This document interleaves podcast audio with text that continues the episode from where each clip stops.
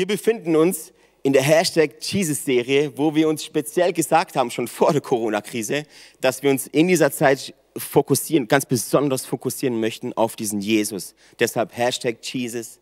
Ähm, wir nehmen euch jeden Sonntag mal mit rein in diese, in diese K-Woche, wo wir uns anschauen, die K-Woche geht von Palmsonntag bis zum Auferstehungssonntag. Der Palmsonntag ist der Sonntag, wo wo Jesus auf einem Esel geritten nach Jerusalem einzieht und die Menschen jubeln ihm zu, Hosanna, äh, gelobt sei der, der kommt im Namen des Herrn. Ähm, paar Tage später sehen wir aber auch, dass sie alle schreien, kreuzige ihn. Ganz viel hat das zu tun mit unserer Erwartungshaltung, Erwartungshaltung an unseren Gott. Und die erste Frage, die ich dir stellen möchte, was ist deine Erwartungshaltung heute im Livestream heute vor deinem Fernseher, vor dem du gerade sitzt. Was erwartest du von den nächsten 15 bis 20 Minuten? Äh, es ist so entscheidend, weil das, was du erwartest, wirst du bekommen. Wir wollen uns ganz besonders mal ähm, heute ein bisschen das Volk Israel damals anschauen, in Ägypten, in der Gefangenschaft. Ähm, und wir wollen uns mal auch, auch anschauen, was, was Gott uns in diesen ganzen Stories durch die Bibel sagen möchte. Ähm, wir starten mal rein mit, mit 2. Mose 12, Verse 3 bis 6. Ähm, ich lese euch vor, ihr dürft es aber auch gerne zu Hause in euren Wohnzimmern aufschlagen. Die Bibel ist ein lebendiges Wort und hat die Kraft, zu dir zu sprechen. 2. Ähm, Mose 12, 3 bis 6 richtet den Israeliten aus, am zehnten Tag dieses Monats soll jeder für seine Familie ein Lamm auswählen. Bis zum vierzehnten Tag des ersten Monats müsst ihr sie gesondert halten. Dann sollen alle, die zur Gemeinschaft der Israeliten gehören, die ausgewählten Lämmer in der Abenddämmerung schlachten. Ähm, Gott gibt hier seinem Volk eine Anweisung, das Pessachfest zu feiern. Ähm, er sagte praktisch, hey, hey, ich will euch ein Fest geben, das ihr niemals vergessen dürft das dafür steht, dass ich euer Befreier bin, dass ich euer Erretter bin. Und wir lesen hier, dass, dass ähm, sie die Anweisung kriegen, am zehnten Tag dieses Monats sollen sie ein perfektes Lamm aussuchen. Es musste ein Jahr, ein, es durfte nicht, nicht älter sein als ein Jahr, es musste männlich sein und es dürfte keine Fehler haben. So als Familie bist du dann hin und hast dieses Lamm auserwählt, hast, machst dich auf die Suche nach einem perfekten Lamm und ähm, bevor du es mit nach Hause nehmen darfst, gehst du zum Priester und sagst schon mal, das ist das Lamm, das ich ausgewählt habe. Und der Priester musste es äh, begutachten und, und hat sich's angeschaut. Okay, alle Zähne dran, das Fell ist schön weiß, ähm, hat vier Beine, darfst du mitnehmen, ist okay. Ähm, und dann ist es ganz besonders, weil die Leute des Volk Israel haben dieses Lamm nicht gleich geschlachtet, sondern sie haben es mit in ihre Wohnungen genommen. Für, die Bibel sagt hier, am zehnten Tag soll man es auswählen und am vierzehnten Tag in der Abenddämmerung durften sie es schlachten. Sie mussten dieses Lamm also vier Tage lang mit in ihre Häuser, mit in ihre Wohnungen nehmen. Und ähm, im 2. Mose 12, Vers 14, also ein paar Verse später, sagt Gott dann, das sollt ihr niemals vergessen. Darum feiert jedes Jahr an diesem Tag ein Fest für mich, den Herrn. Dies gilt jetzt und für alle kommenden Generationen. Dieses Fest nennt sich Pessachfest. Das auf Englisch übersetzt äh, sagen wir Passover. Das für uns auf Deutsch so viel heißt wie ähm, vorübergehen. Wir wissen, dass die zehnte Plage also Gott möchte sein Volk aus, aus Ägypten befreien, schickt Mose zum Pharao und Mose sagt dem Pharao, hey, lass mein Volk ziehen. Der Pharao sagt, nö. Ähm, Gott schickt zehn Plagen und die zehnte, die allerletzte Plage ist dann, wenn Gott sagt, okay, ich werde durch Ägypten ziehen und jeder Erstgeborene wird sterben. Aber die Menschen, die das Blut des Lammes an ihre Türpfosten außerhalb am, am, an der Tür angestrichen hatten, bemalt haben, wenn man so will, da werde ich vorübergehen. Deshalb Pessach deshalb Passover. Ich werde vorübergehen. Und wir, und das Volk Israel durfte das feiern und niemals vergessen. 2. Mose 12, Vers 14. Das sollt ihr niemals vergessen.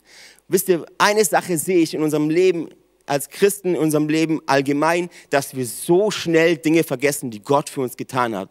Wir schreiten von Krise zu Krise. Gott tut unglaubliche Dinge in unserem Leben. Aber wie schnell sind wir, sind wir am Vergessen, was Gott in deinem und in meinem Leben getan hat. Eine Krise spült alles wieder weg und wir vergessen, dankbar zu sein für das, was Gott eh schon für uns getan hat. Und viel, was Gott getan hat, finden wir in seinem Wort.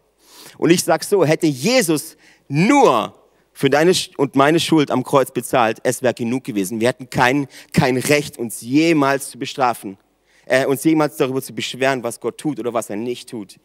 Ähm, lasst uns nicht vergessen, dass es immer noch Gott ist, der unter Kontrolle ist. Lasst uns nicht vergessen, dass es immer noch Jesus ist, der unser Retter ist, unser Heiland, Heiland ist, immer noch der ist, der uns befreit hat. So, das israelitische Volk musste also dieses perfekte Opferlamm vier Tage in ihre Wohnungen nehmen. Und was ist so, was ist so das Erste, wenn man so ein Tier mit in die Wohnung nimmt? Äh, was muss man als erstes machen? Man muss Raum schaffen, oder? Ich weiß, wenn ich jetzt ein Lamm bei mir in die Wohnung nehmen müsste, okay, da steht ein Fernseher rum, oder? Da steht Entertainment rum, ein Sofa rum, so in die Küche, auch da ist ziemlich, ziemlich voll. Die Kinderzimmer sind voll mit Spielsachen, alles steht voll. Und für mich steht das so, so wie, wenn Jesus in deine Wohnung kommen soll ist es mega matchentscheidend, dass wir diese Wohnung aufräumen. Was ich damit meine ist, in deinem Leben aufzuräumen, Platz zu schaffen, Raum zu schaffen, dass dieser Jesus den Platz in deinem und in meinem Leben einnehmen darf, dem gebührt, nämlich an erster Stelle. Und ich sehe es so oft bei uns Menschen, dass wir sagen, yes, die Sache mit Jesus, die Sache mit Gott, die Sache mit dem Heiligen Geist ist mega cool.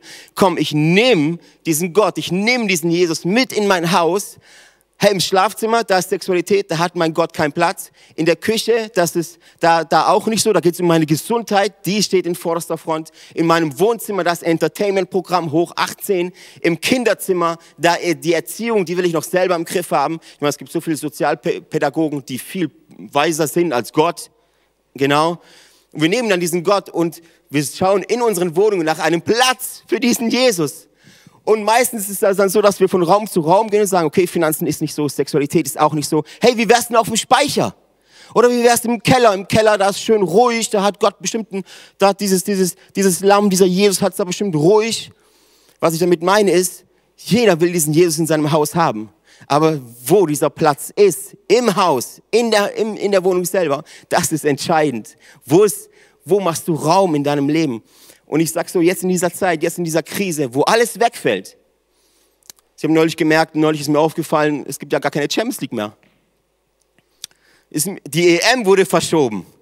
Alles fällt gerade weg und ich will dir ganz kurz erklären, was ein Götze ist. Ein Götze ist etwas, was du in deinem Leben hast, das über Gott steht das wichtiger ist als Gott, über das du mehr sprichst als über diesen Jesus, das ist ein Götze, der Platz einnimmt in deinem Haus, in deiner Wohnung, in deinem Leben. Und jetzt, wo das alles wegfällt, hast du auf einmal Platz in deinem Haus. Und wie du, wie du diesen Platz füllst, ist sowas von entscheidend. Die Bibel sagt uns hier, vier Tage haben das Volk Israel dieses, dieses kleine Lämpchen mit in ihren Häusern gehabt. Und weißt du, was passiert, wenn du vier Tage ein Lamm bei dir in der Bude hast? Du und deine Klamotten werden anfangen zu riechen wie das Lamm. Wenn du nach diesen, wenn du nach diesen vier Tagen dann wieder auf die Arbeit gehst, wieder in die Schule gehst, wird, wirst du riechen wie ein Lamm. Und Leute werden dich anschauen und sagen, hey, was ist denn mit dir passiert? Was ist denn hier los? Du hast dich ja komplett verändert. Ja, weil ich in meinem Leben Raum gemacht habe für einen lebendigen Gott ich habe alle meine Götzen rausgeschmissen, die mir sowieso nichts bringen und ich habe Platz gemacht für einen lebendigen Gott, mit dem ich eine Beziehung haben möchte. So krass. Während sie da diese, diese, dieses Opferlamm in ihren Wohnungen haben, war die neunte Plage gerade im Herrschen. Die neunte Plage war Finsternis, komplette Finsternis. Wir lesen im 2. Mose 10, 22 bis 23.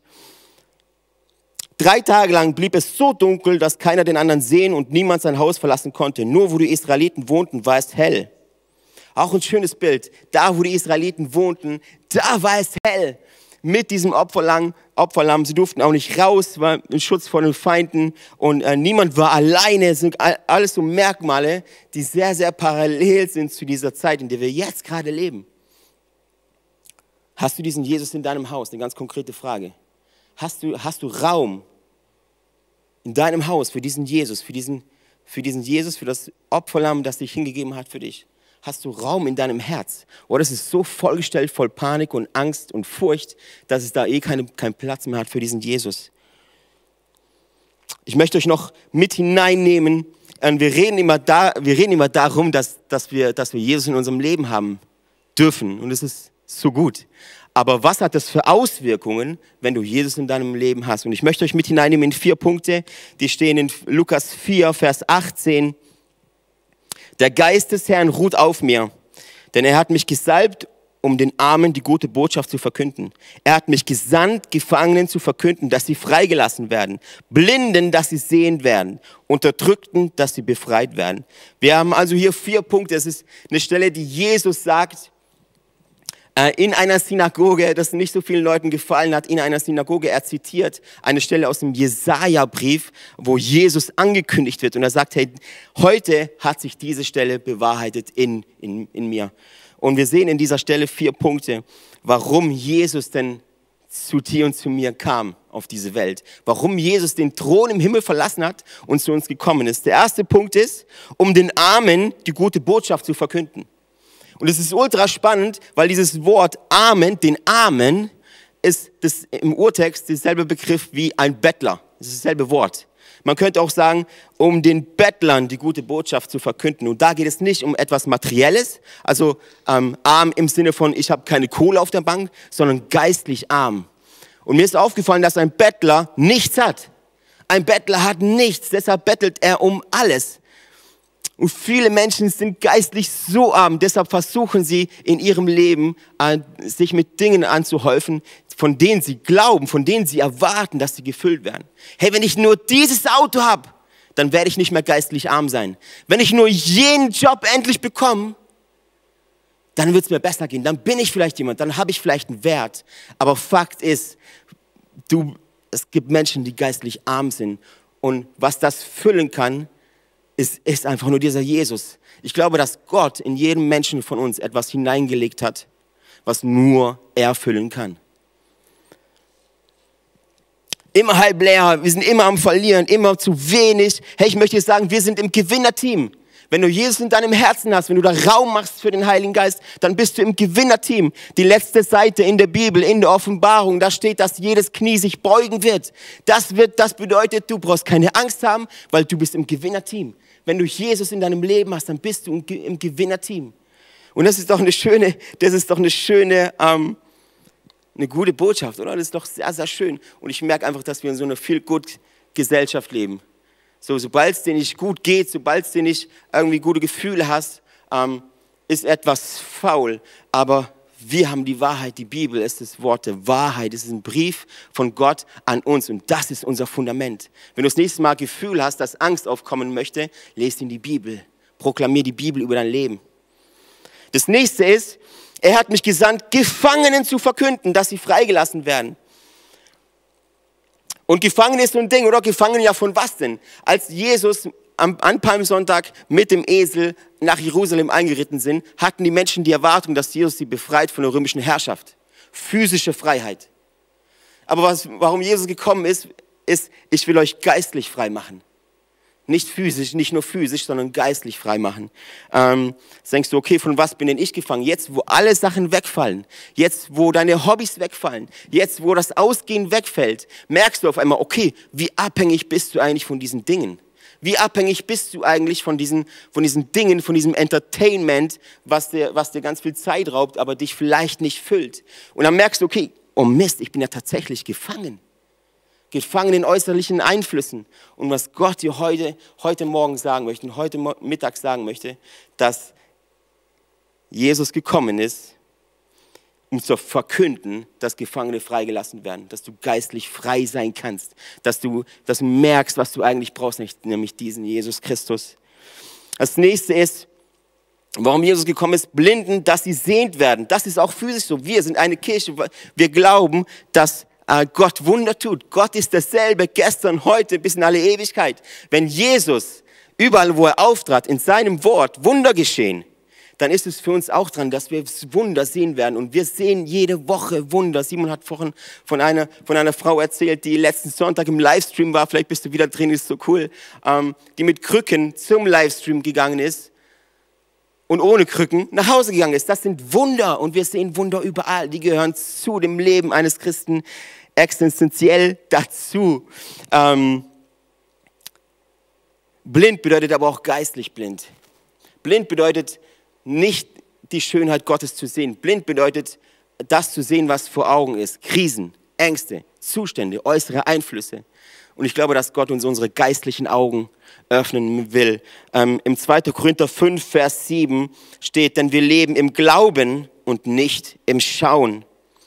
Und ich glaube, dass Gott heute unsere Glaubensaugen öffnen will, dass wir sein Wort erkennen, dass wir ihn erkennen. Zwischen all dieser Finsternis, zwischen all diesem Panik, zwischen all dieser Angst, sagt Jesus, hey, und genau in der tiefsten, tiefsten, dunkelsten Stelle deines Lebens, da wirst du mich finden. Da bin ich zu finden, weil ich dir die Augen öffnen möchte. Das letzte ist, was wir hier sehen, ist, dass Unterdrückten, dass Unterdrückte befreit werden. Und Unterdrückung ist so, da steckt das Wort Druck drin, oder? Auf Englisch Pressure, auf Italienisch, Lateinisch, Lateinisch Pressione. Was von diesem, vielleicht fällt sich schon auf, dieses Wort Depression. Was so viel wie bedeutet, du, du, du fühlst einen Druck. Du fühlst einen gewaltigen Druck auf deinem Leben, auf deiner Seele. Deine Seele wird schwer, dein Geist wird schwer. Dir fehlt die Lebensfreude, dir fehlt der Lebensatem. Du weißt gar nicht, warum du morgens früh noch aufstehen sollst. All das für all das ist Jesus gekommen, um dich davon zu befreien. Und da ist dieses Ding noch, diese Macht der Sünde, oder schon mal davon gehört, diese Macht der Sünde, die ich dir ganz kurz in einem Beispiel erklären will. Ich war 13, 14, 15 Jahre alt und wir waren in Italien im Urlaub und der Wellengang war sehr, sehr hoch und ich hatte so eine, so eine, so eine, so eine Luftmatratze und ich dachte so, okay, Wellengang, ich meine, mit, mit 13, 14, ich bin fearless, oder? Mir kann keiner was. Mir die Luftmatratze geschnappt, ähm, bin raus aufs Wasser, hab da ein bisschen rumgepaddelt, ein bisschen rum. Und die erste Zeit lief es auch ganz gut. Bis eine Welle kam, die mich, die mich mitgenommen hat und die mich unter Wasser gedrückt hat, die mich unterdrückt hat. Und ich habe gedacht, okay, ist nicht so schlimm. Wasser ist ein Medium, ja, aber ich bin doch stärker. Ich bin doch stärker als das Wasser. So, und die Wassermassen sind über mich drüber gerollt und ich dachte, okay, ich, ich, ich stehe einfach, ich brauche ja Luft zum Atmen. Ich, in dieser Welt brauchst du Luft zum Atmen. Aber wenn du in einer Atmosphäre bist, wo du nicht atmen kannst, fühlst du dich unterdrückt. Du fühlst, dich, du fühlst einen Druck auf deinem Leben. Und ich dachte einfach, okay, ich, ich nehme einfach wieder Luft. Aber es ging nicht, weil das Wasser hatte mich im Griff. Ich war kein Gegner für diese Wassermassen. Und weißt du was? Du bist kein Gegner für die Macht der Sünde. Du bist kein Gegner für dieses Ding, das dich unterdrücken möchte. Deshalb kam Jesus. Und ich habe so einen starken Impuls, dass du, dass du gerade in deinem Wohnzimmer sitzt und du denkst, du kommst alleine raus aus dieser Krise. Du kommst alleine raus aus eigener Kraft aus diesem Ding. Lass mir dir sagen, du bist, du bist kein Gegner dafür. Du brauchst diesen Jesus. Er hat uns in Abhängigkeit geschaffen. Du hast dir deinen Atem nicht selber gegeben. Du hast dich nicht selber erschaffen. Es brauchte einen Gott, der gesagt hat, ich habe einen Plan für dich. Und ich schenke dir meinen Lebensatem, ich schenke dir meinen Odem und ich will dich auf dieser Erde haben damit du einen Unterschied machst. Und abhängig bist du allein von diesem Gott. Abhängig bist du allein von diesem Jesus Christus. Und mein Glauben und meine Hoffnung ist, dass wir das alle mehr und immer mehr erkennen, dass wir abhängig sind von diesem lebendigen Gott. Und ich möchte enden mit einem, mit einem Vers aus Matthäus 16, Vers 18. Da geht es um unsere Kirchen. Wenn du jetzt eingeschalten bist, und du bist ein Pastor, du bist ein Gemeindeleiter, ich möchte jetzt granatenmäßig Mut machen, weil wir haben das Wort Gottes und das ist die einzige Wahrheit. Matthäus 16, Vers 18. Von nun an sollst du Petrus heißen. Auf diesen Felsen will ich meine Gemeinde bauen und alle Mächte der Hölle können dir nichts anhaben. Und jetzt spreche ich jetzt in unser aller Leben rein. Nicht nur in unsere, nicht nur in unsere Kirchen dass wir, wie, wie wir etwas bauen, das Evangelium, das Wort Gottes, ist etwas, was unaufhaltsam ist. Selbst die Pforten der Hölle können dir nicht standhalten. Selbst ein Coronavirus oder nenn ihn wie du willst, kann das Evangelium nicht stoppen, kann die Botschaft von Jesus Christus nicht stoppen. Und wenn wir die Briefe nach Hause schicken, keine Macht dieser Welt, selbst die, selbst die Pforten der Hölle können das Evangelium nicht stoppen. Und ich möchte dir wirklich Mut machen. Ähm, sprech das über dein Leben aus. Yes, wenn du jetzt sagst, hey, diesen Jesus, über den du gerade geredet hast, diesen Jesus, der den Thron verlassen hat, der auf einem Esel, nicht auf einem prächtigen Pferd, der auf einem Esel eingeritten kommt, zu dir nach Hause kommt, in deine Wohnung kommt. Wenn du sagst, diesen Jesus, ich habe schon von ihm gehört, aber er spielt in meinem Leben keine Rolle Diesen lebendigen Jesus, der eine Beziehung haben möchte mit dir, der dich befreien möchte, der dir die Augen öffnen möchte, der dir sagen möchte, okay, ab heute ist dieses armen Mindset einfach mal Geschichte. Ich will, ich will, dass du ein neuer Mensch bist. Die Bibel spricht von einer neuen, du kannst ein neuer Mensch werden, ein neues Herz bekommen, einen neuen Geist bekommen. Und dieser Jesus ist da für dich heute Morgen, heute Mittag. Und er wird heute Abend noch da sein, wenn der Livestream längst vorbei ist. Wenn du jetzt hinter der Kamera auf deinem Sofa sitzt und du merkst, Gott klopft an deinem Herzen, er möchte reingelassen werden in deine Wohnung, mach Platz. Wenn du, wenn du jetzt da bist und du sagst, diesen Jesus möchte ich kennenlernen, dann habe ich mal vier Symbole für dich, um dir kurz einblenden. An dir, anhand von diesen Symbolen möchte ich dir ganz kurz erklären, warum das für dich so wichtig ist. Das erste Symbol ist das Herz, das einfach sagt, Gott liebt dich. Gott hat so eine Leidenschaft, so eine Sehnsucht für dich. Er liebt dich. Leidenschaftlich. Das zweite Punkt ist diese Weggabelung. Die Bibel sagt, dass wir alle gesündigt haben. Die ganze, jeder Mensch hat gesündigt. Es gibt keinen Gerechten. Jeder hat rebelliert. Jeder hat Nein gesagt zu der Ehre Gottes, Nein zu der Liebe Gottes gesagt. Und das ist ein Problem, weil Sünde trennt dich von Gott. Das dritte Symbol ist das Kreuz. Jesus ist nicht im Himmel geblieben. Er ist auf die Erde gekommen hat sich selbst geopfert. Er hat gesagt, okay, die ganze Welt ist schuldig geworden und es muss jetzt jemanden geben, der hier bezahlt. Und ich werde die ganze Sünde der ganzen Welt auf mich nehmen und werde dafür am Kreuz mit meinem kostbaren Blut bezahlen. Und unsere Hoffnung ist, Jesus ist nicht am Kreuz geblieben, ihr Lieben. Jesus ist drei Tage später auferstanden und das ist unsere Hoffnung, weil wir sagen, durch die Auferstehungskraft kannst auch du Krisen überstehen, kannst auch du den Tod überwinden und gemeinsam mit Jesus Christus auferstehen, neue Kraft erlangen, einen neuen Mut und schließlich das ewige Leben bekommen. Das ist unsere Hoffnung. Und wenn du jetzt da bist und sagst, hey, diesen Jesus möchte ich in meinem Leben haben, dann lade ich dich ein, leg mal deine, leg mal deine linke Hand auf dein Herz. Leg mal deine linke Hand auf dein Herz und spreche jetzt ein Gebet nach, das ich dir vorspreche. Und du kannst einfach nachbeten. Yes? Dass wir unsere Augen schließen, egal wo du gerade bist. Das ist der Wendepunkt in deinem Leben. Ich merke so, wie, wie, wie, wie der lebendige Gott viele Herzen gerade toucht, viele Herzen gerade berührt. Jetzt kannst du dieses Gebet einfach nachsprechen. Jesus, Danke, dass du zu mir in mein Haus kommst. Jesus, vergib mir alle meine Schuld. Jesus, danke, dass du für mich am Kreuz bezahlt hast, sodass ich frei werden kann.